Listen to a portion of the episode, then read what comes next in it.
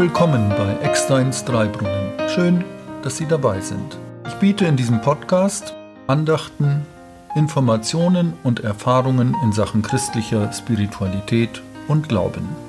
Ich bin Ihr Gastgeber, Markus Nietzsche.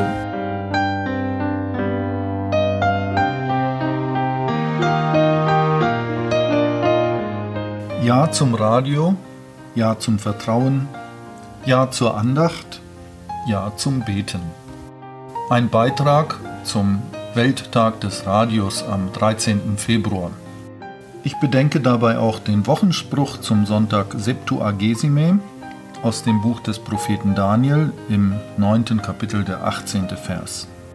Wir liegen vor dir mit unserem Gebet und vertrauen nicht auf unsere Gerechtigkeit, sondern auf deine große Barmherzigkeit.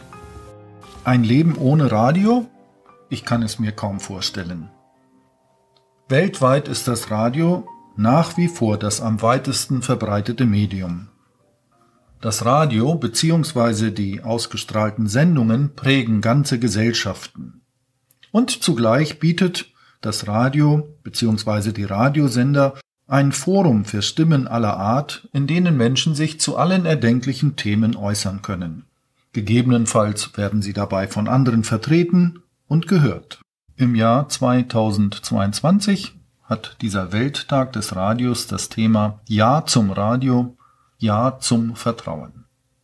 Gemeint ist dabei das Vertrauen in gut recherchierte Beiträge. Ja zum Vertrauen, auch an gesellschaftlicher Teilhabe und Ja zum Bestand von Radiosendern, die sich ja inzwischen immer häufiger im Internet präsentieren und beispielsweise ihre Sendungen auch als Podcasts anbieten. Fast an jedem Internetanschluss ist es möglich, Radiosendungen aus aller Welt zu empfangen.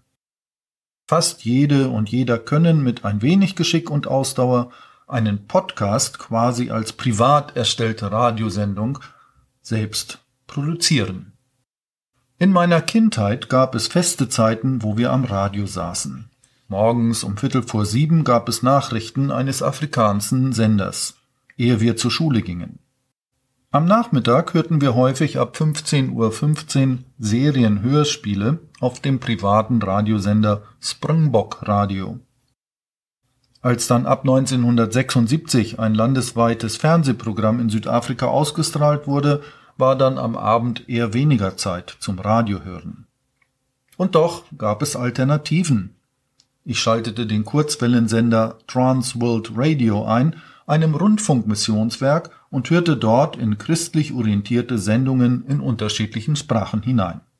Neben Andachten gab es auch einen Bibelfernkurs, der übers Radio vermittelt zum Bibellesen ermunterte.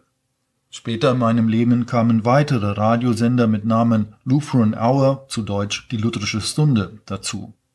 Als Erwachsener begegnete mir in Deutschland der Ableger des Transworld Radio, ERF, Evangeliumsrundfunk, wo ich bis heute gelegentlich hineinhöre. Die gute Nachricht und frohe Botschaft des Evangeliums in verschiedenen Sprachen gelang also übers Ohr ins Herz und führte vom Herzen wieder zu gefalteten Händen. Ich entdecke im Rückblick, wie mir sowohl die digitale Verkündigung im Radio als auch die Predigt in einem gefeierten Gottesdienst und die Gespräche mit Mitchristen unverzichtbare Begleiter sind auf dem Weg des Glaubens. Vielleicht ist es deswegen mir ein leichtes, auch digitale Angebote im Internet selbst anzubieten und zu nutzen. Angesichts des World Radio Day habe ich mich gefragt, wie könnte ich eine Radiosendung zum Wochenspruch zum Sonntag Septuagesime gestalten? Drei Minuten macht etwa 400 Worte. Und das ist daraus geworden. Beten mit dem Propheten Daniel. Beten ist unser Reden mit Gott im Glauben daran, dass Gott hört. Beten heißt damit rechnen, dass Gott etwas aus unserem Gebet macht. Aber das Beten scheint gar nicht so einfach. Wie macht man das?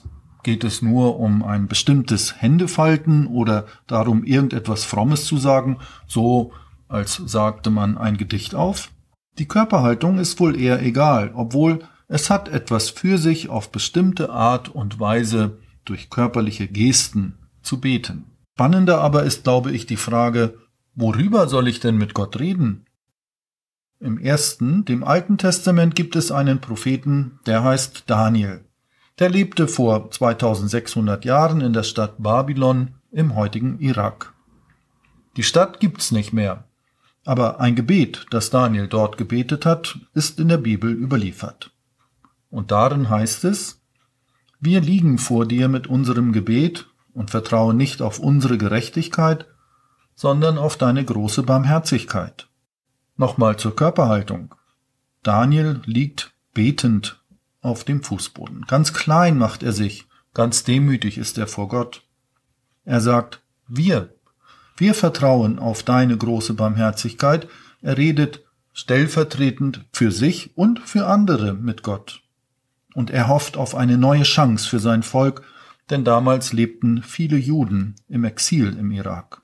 Der Prophet Daniel lässt nicht locker eine neue Chance, um die er betet, die kann nur von Gott kommen. Er weiß, Gott ist gut. Gott will, dass alle Menschen zur Erkenntnis der Wahrheit kommen, völlig unverdient.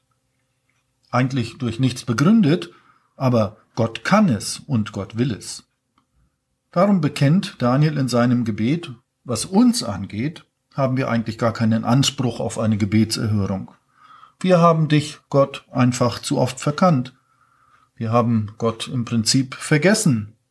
Wir haben Gott nicht so viel in unserem Leben zugetraut. Aber trotzdem, Gott soll ihm und den anderen bitte eine neue Chance geben. Daniel glaubt und weiß, Gott kann alles möglich machen, weil Gott sein Volk nie vergessen kann, weil Gott sein Volk nicht aufgibt, nie. Daniel hofft also auf Gottes Eingreifen. Deswegen betet er. Gott gibt auch uns nicht auf. Diese Zuversicht haben wir durch Jesus Christus. Worüber kann ich also mit Gott im Gebet reden? Über das, was mich beschäftigt, was mein Leben ausmacht, Gutes und Leidvolles, weil ich weiß, Gott hört zu. Gott hilft. Nicht immer, wie ich will oder denke, nicht immer sofort. Das Risiko geht man beim Beten ein.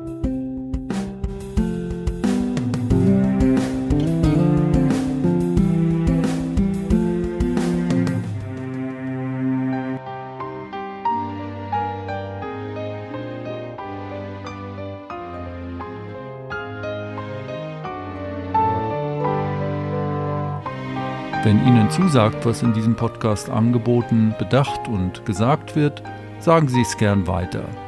Erzählen Sie einfach einer Freundin oder einem Freund bei einer Tasse Kaffee von diesem Podcast. Dieser Podcast wird von Hörerinnen und Hörern wie Ihnen ermöglicht. Für die Musik bedanke ich mich bei Malte Usat und KG Gerster.